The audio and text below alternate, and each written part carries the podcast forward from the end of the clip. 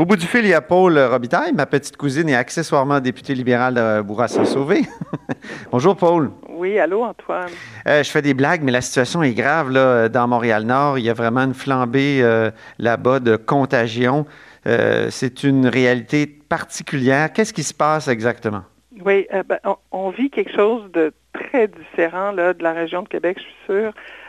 il y a deux semaines, on s'est aperçu, ben, autour du 9 avril, euh, il, a, commencé à voir, euh, on a remarqué que, les chiffres s'emballaient. Et euh, donc, il y a deux semaines, je regarde les statistiques, puis je, m'aperçois que ça a doublé en, plus qu'une semaine. Mm-hmm. et, donc, de toute évidence, il y avait quelque chose qui n'allait pas. et on a demandé plus de transparence, on a demandé des statistiques. la santé publique a été très coopérative, ils ont ils sont mis sur le dossier. Et ça a continué euh, de, de, galoper, si je puis dire. Et euh, là, on a les chiffres qu'on a. Montréal-Nord, il y a un mois, on était au bas de la liste des arrondissements les plus affectés. Maintenant, on est le premier sur la liste. Ah oui. Donc, de toute évidence, euh, il y a quelque chose qui s'est passé et il faut regarder ça de près. Et, et qu'est-ce que vous réclamez, Paul? Ben, certainement plus de dépistage cette semaine, on a eu M. Arruda qui a dit on veut tripler le nombre de dépistages. Ben, profitons-en pour établir, pour installer un centre de dépistage à Montréal-Nord. Euh, et un centre accessible pour que ce soit facile, parce qu'on le sait là, depuis euh, les dernières semaines, ils l'ont dit, c'est euh, les gens, les travailleurs de la santé qui sont dépistés. Euh, et c'est très pointu. Nous, ce qu'on dit, c'est qu'il faut tester, tester, tester pour savoir ce qui arrive réellement sur le terrain. Et, c'est pour ça qu'on a. Mais en même temps, on dit qu'à Montréal-Nord, il y a beaucoup de travailleurs de la santé. Il y a beaucoup de préposés aux, bénéficiaires ben qui, justement, font la navette entre les hôpitaux puis leur quartier. Exactement. Pourquoi ça? ils n'ont pas été testés, eux? Ben, c'est pas tout le monde qui est testé. C'est des, des gens qui ont des symptômes. Euh, ils sont pas testés systématiquement. Moi, je pense que ça serait heureux qu'ils le soient, là, mais est-ce qu'on a la capacité? Euh, mais oui, en fait, c'est, c'est pas trop compliqué à comprendre, là. Il paraît qu'un quart des travailleurs de la santé viendrait de Montréal-Nord. Donc, c'est des gens qui travaillent en CHSLD, c'est des gens qui travaillent dans les résidences pour aînés, des résidences qui sont infectées. Ces gens-là n'ont pas toujours les outils qu'il faut pour se protéger. Alors, ils, contactent le virus, ils contractent le virus là-bas, l'amènent à Montréal-Nord. Dans le nord-est, là, Antoine, c'est le nord-est de Montréal-Nord, c'est l'endroit au Canada où le la densité de population serait la plus grande. Mm-hmm. Donc, on a beau pratiquer la distanciation, euh, des fois, dans un 4,5 où on est 5, c'est pas toujours évident. Alors, euh, de là... Je savais pas ça, euh, que c'était si dense, Montréal-Nord. C'est à cause des, des, des, bars d'habitation, c'est ça? Ben, le prix des appartements est moins cher qu'ailleurs sur l'île de Montréal. Et donc, les gens qui sont moins fortunés ben, viennent s'installer ici. Les, les, les, nouveaux arrivants qui n'ont pas beaucoup de sous viennent s'installer ici. Les gens qui ont des problèmes de santé ou qui ont plus de difficultés de à fonctionner dans la société, ben évidemment, naturellement, vont venir s'installer ici.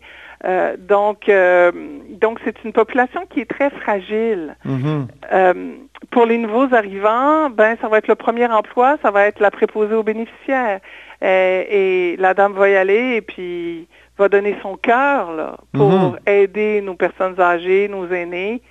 Et euh, Justement, ben j'ai lu Yves Boisvert ce matin, le, chroniqueur de la presse. Mhm. Vous êtes allé vous promener avec, avec lui sur le terrain. Et puis, euh, vous avez rencontré une travailleuse là, qui est justement de, de, euh, une préposée aux bénéficiaires, qui a, on lui a refusé le statut de réfugié. Je note ça dans le texte. Puis là, je me suis dit, mon Dieu, mais est-ce que c'est Paul qui a refusé le statut de réfugié? Parce que vous avez été commissaire à la commission de l'immigration et du statut. Oui, oui, j'ai été commissaire à la commission de l'immigration et du statut de réfugié.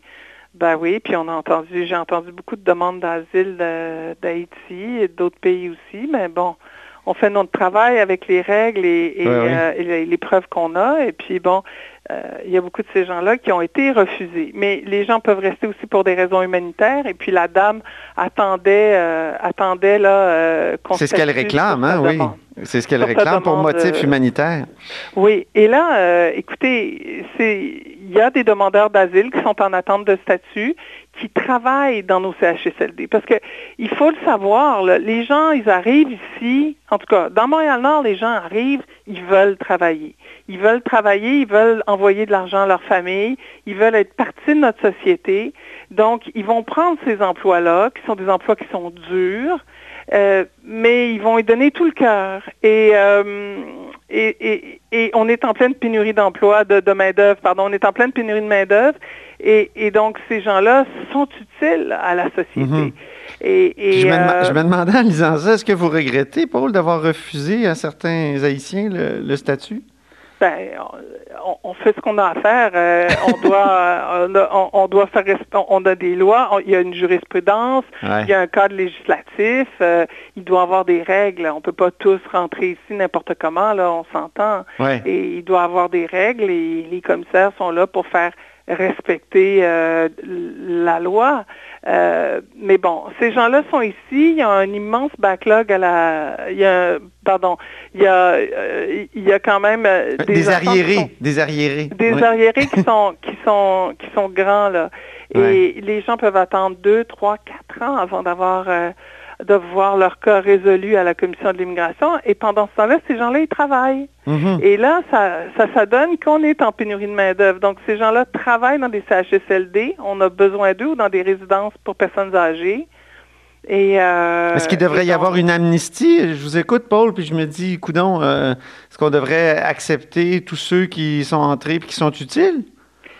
Je sais pas. Euh, écoutez, mais là, en ce moment, le, fait est que. Je sais que ça se fait beaucoup aux États-Unis. À un moment donné, il y a un président qui dit bon, ben, ceux qui sont entrés qui travaillent, là, on, accepte qu'ils deviennent. Euh, ben, c'est plus compliqué que ça, je pense, là. Euh, mais bon, moi, je pose la question. Si la personne travaille, elle a un emploi, c'est un bon. C'est un. C'est un. Ce serait potentiellement un bon citoyen, je sais pas. Mais mais ces gens-là, ils demandent l'asile. Ensuite, ils peuvent rester aussi, ils peuvent demander de rester pour des, motifs humanitaires. Donc, il y a une panoplie de, de façons de faire. Mhm. Et puis. Euh, Comme quoi? Comme quoi, par, par exemple? Ben, ils peuvent par exemple quitter, faire une demande à l'étranger, puis revenir s'ils ont un emploi, mais pour des raisons humanitaires, euh, ils peuvent ils peuvent rester. Ben, ils peuvent pas nécessairement rester, mais ils peuvent faire la demande. Euh, et là, euh, et là, et là, évidemment, le fait qu'ils ont un emploi, je pense que ça, ça compte dans, dans les critères. Mais, euh, mais je pense que ce qui est important de retenir en ce moment, mmh. c'est que on a, on a des gens, on, on, a des gens qui sont infectés et qu'on doit aider, et on a une population à Montréal-Nord qui, euh, qui, qui, est pris là-dedans et il faut protéger les plus vulnérables. Ouais. Euh, il faut vraiment protéger les plus vulnérables et, et c'est à ça que ça sert les, le testing, c'est à ça que ça sert le dépistage parce que si on sait qui est infecté, mais on peut l'isoler. Et là, on contient le, la, la, propagation du virus et c'est super important parce que... Est-ce qu'il est, qu'il est prématuré de, de déconfiner les écoles le 19 mai euh, dans, dans Montréal-Nord, selon vous? Ben, il y a un paradoxe, hein, parce que C'est ce que prône le gouvernement, là, je tiens à le noter, oui. Il y a un paradoxe, parce que les gens, là, on le comprend, là, à Montréal-Nord comme ailleurs, là, c'est dur, là, ils sont tannés d'être confinés à leur appartement. Ici, il y a beaucoup de, de logements insalubres les gens sont confinés dans leur logement, imaginez, c'est pas facile. Hein? Mm-hmm. Et donc, euh, les gens veulent sortir. En même temps, là, il y a une situation à Montréal-Nord, à Saint-Michel, à Rivière-des-Prairies, dans tout le secteur où je suis en ce moment, où il y a une, contamination euh, communautaire qui est galopante. Qu'est-ce qu'on fait? Euh, est-ce que moi je pense qu'on a besoin de masques, on a besoin d'outils, on a besoin d'être sur le terrain pour isoler les gens qui sont infectés, Mhm. Euh, et, nous, au bureau de comté, il y a beaucoup de parents qui nous appellent, qui nous disent, nous, on n'est pas prêts, on ne veut pas envoyer nos enfants à l'école. Euh, ben, il faut les écouter. Euh, je pense que c'est sage de donner la possibilité aux parents de garder leurs enfants à la maison. Mais, mais encore un autre paradoxe, c'est qu'à Montréal-Nord, dans le nord-est, là, où je suis, la zone la plus pauvre, euh, il y a 30% des gens qui n'ont pas d'Internet, qui n'ont pas d'adresse courriel. Oui. Donc, c'est très important. Il y a une fracture numérique, là. Il y a une fracture numérique importante. Et mhm. donc, c'est important que le gouvernement entende et donne à ces gens-là des tablettes ou euh, donne un accès Wi-Fi gratuit pour les gens du secteur pour que les enfants, s'ils ne vont pas à l'école, ben, ils puissent euh, ils puissent garder la cadence. Là. Et les parents ont besoin évidemment aussi de soutien. Donc, euh, il faut que ça soit adapté pour des régions comme, euh, comme le Nord-Est, comme le secteur pauvre de Montréal-Nord. Donc, oui au déconfinement scolaire le 19 à Montréal-Nord, mais avec une adaptation. Exactement. OK. Déconfinement peut-être, mais avec adaptation. Et, oui. Bien, je, c'est sûr que je suis un peu surpris euh, de, vos craintes, Paul, parce que je vous ai lu sur Twitter, vous, étiez plutôt favorable à, la méthode suédoise. Euh, à, une certaine, un certain moment dans la, dans la pandémie, là, vous, vous tweetiez des articles sur la méthode suédoise qui est commencé euh, très... Cher cousin, oui. cher cousin, j'ai tweeté un article scientifique sur la Suède. Donc, je trouve que le concept en Suède est intéressant. Je pense que la Suède et euh, teste beaucoup plus. Il y a beaucoup de dépistage. Ah oui, il faut être suédois pour les tests alors. C'est ça? Ben, je pense qu'il y a un contrôle sur le terrain. Je pense qu'il y a beaucoup. Je pense que les, gens, euh, la distanciation et tout ça est, évidemment respecté, mais je pense que les acteurs de la santé publique sont très présents sur le terrain. Et quand il y a quelqu'un d'infecté, oups, on, euh, on le, on le mhm. confine comme il faut. Et, et ça, c'est, je pense que c'est, euh, comment je pourrais dire, c'est, euh, c'est, plusieurs éléments qui jouent en même temps. Mais, euh, oui, le modèle suédois pour les Suédois, je, je trouve que le cas suédois est intéressant. Pour l'immunité, euh, l'immunité collective, est-ce que euh, vous y croyez? Parce que c'est un peu la base de la, théorie suédoise. J'ai tweeté un article là-dessus. Je veux ça, c'est, je pense qu'il faut regarder tous les modèles. Je pense qu'au Danemark, euh, ça a super bien fonctionné. Il y a eu un confinement. Je pense qu'il est sage de faire des confinements. Il est sage d'avoir le contrôle sur ce qui se passe sur le terrain. C'est ça. Et je pense qu'au Québec, en ce moment, puis je suis pas la seule qui le dit, mais je pense qu'on aurait besoin de faire beaucoup plus de tests. On a besoin de beaucoup plus de dépistage pour reprendre le contrôle sur des régions comme Montréal-Nord. Ça, c'est ça, c'est fondamental. Mm-hmm. Et, Donc, une euh, sorte de, de, station, un peu comme il y a eu à la place des festivals à Montréal. Exactement. Des stations comme il y a eu, des, des euh, exactement, des, euh, des centres comme il y a eu à la place des festivals, facile d'accès pour tout le monde. Euh, comme il y a eu, je pense aussi à Côte-Saint-Luc, à un moment donné qu'on a fermé. Alors ici, euh, je pense que c'est essentiel d'avoir ça.